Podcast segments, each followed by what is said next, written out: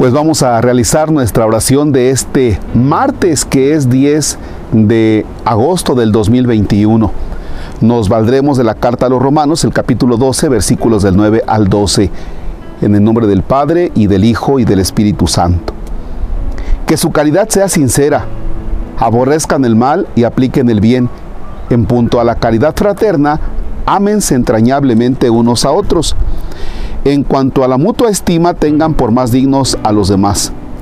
Nada de pereza en su celo, sirviendo con fervor de espíritu al Señor. Que la esperanza los tenga alegres. Estén firmes en la tribulación y sean asiduos en la oración. Palabra de Dios. Te alabamos, Señor. Fíjense que aparecen tres elementos aquí importantes para meditar. El primero, la esperanza abordemos la esperanza como una de las virtudes teologales. Es decir, que tú tengas esa, esa virtud, pídele a Dios esa virtud. ¿Y esperanza en qué? Lo fundamental es la esperanza en la vida eterna, en la vida futura, la esperanza en Dios que no nos abandona.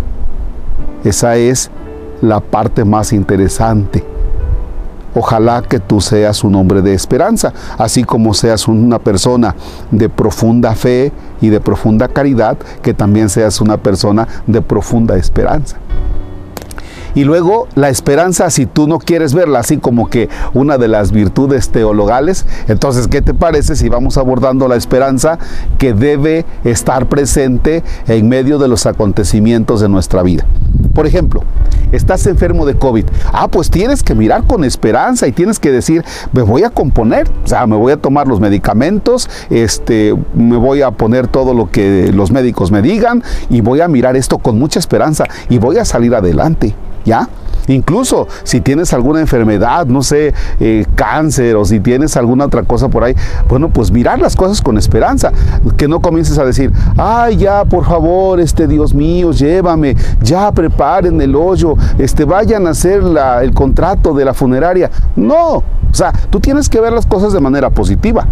O si tienes un problema, a ver, no tienes trabajo y tú dices, tú dices no, ¿qué voy a hacer? Que eh, se vive en el pago de Electra, viene el de Coppel, tengo que, tengo que pagar la cámara fotográfica que acabo de pedir a crédito, no sé, cosa por el estilo, ¿no? No, tienes que ver las cosas con esperanza. Mi vida, pues ponte a vender pepitas, pambazos, ¿sabes qué caramba vendes?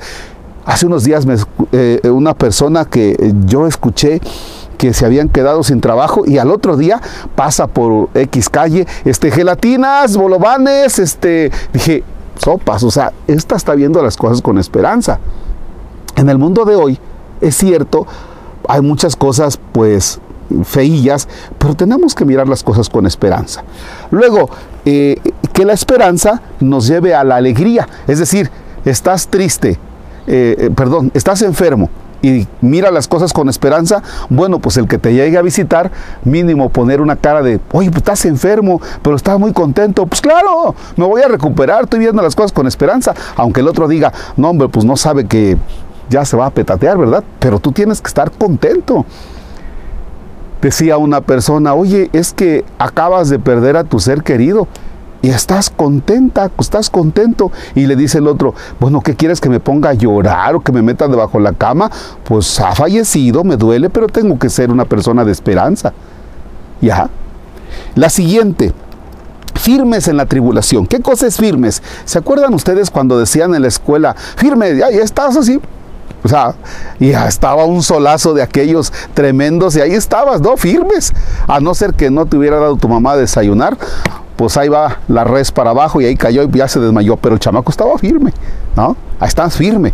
Es decir, pase lo que pase, Señor, aquí estoy. Pase lo que pase, firme, aquí estoy firme. Sórdenes, jefe, ¿ya? Y la última, asiduos en la oración. Si nosotros no somos personas de oración, si nosotros no tenemos momentos de sagrario, si nosotros no tenemos momentos para el rosario, si no tenemos momentos ahí en la sala para intimar con Dios, ¿Qué crees? Olvídate de las otras dos que acabo de decir. Porque ¿de dónde caramba vas a sacar esperanza si no haces oración? ¿De dónde caramba vas a, sacar alegría para mirar las cosas con esperanza? ¿O de dónde vas a sacar tú, por ejemplo, de dónde vas a, a sacar el estar firme en la tribulación si no haces oración? no está esa conexión con Dios y entonces vas a pensar que todo depende de ti y no es así.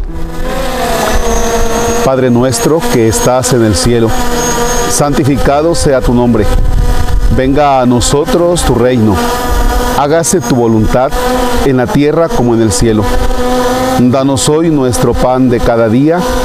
Perdona nuestras ofensas como también nosotros perdonamos a los que nos ofenden. No nos dejes caer en tentación y líbranos del mal. El Señor esté con ustedes. La bendición de Dios Todopoderoso, Padre, Hijo y Espíritu Santo, descienda sobre ustedes y permanezca para siempre. Amén.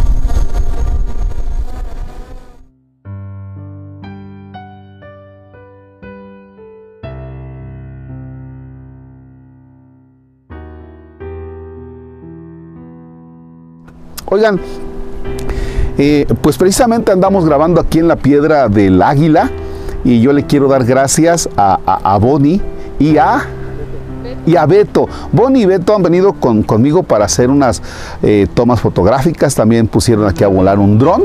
Y gracias a ellos vamos a tener unas imágenes. Vamos a tener unas imágenes muy, muy bonitas. ¿Sale?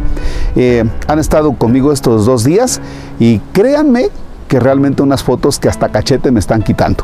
Entonces, si usted, si usted se va a casar, Dios no lo quiera, no es cierto, si usted se va a casar o si usted 15 años o cosa por el estilo, pues por ahí déles chamba. Ya le estoy buscando chamba, aunque, aunque realmente ellos deben tener quizá mucha. Ya les pondremos ahí el número de teléfono de Bonnie Beto. Y bueno, pues también nos acompaña Axel Alexis Sánchez y Jorge Hernández Flores, que vienen aquí bueno, pues pon la cámara para que veamos el equipazo que viene hoy con nosotros. Gracias, excelente jornada.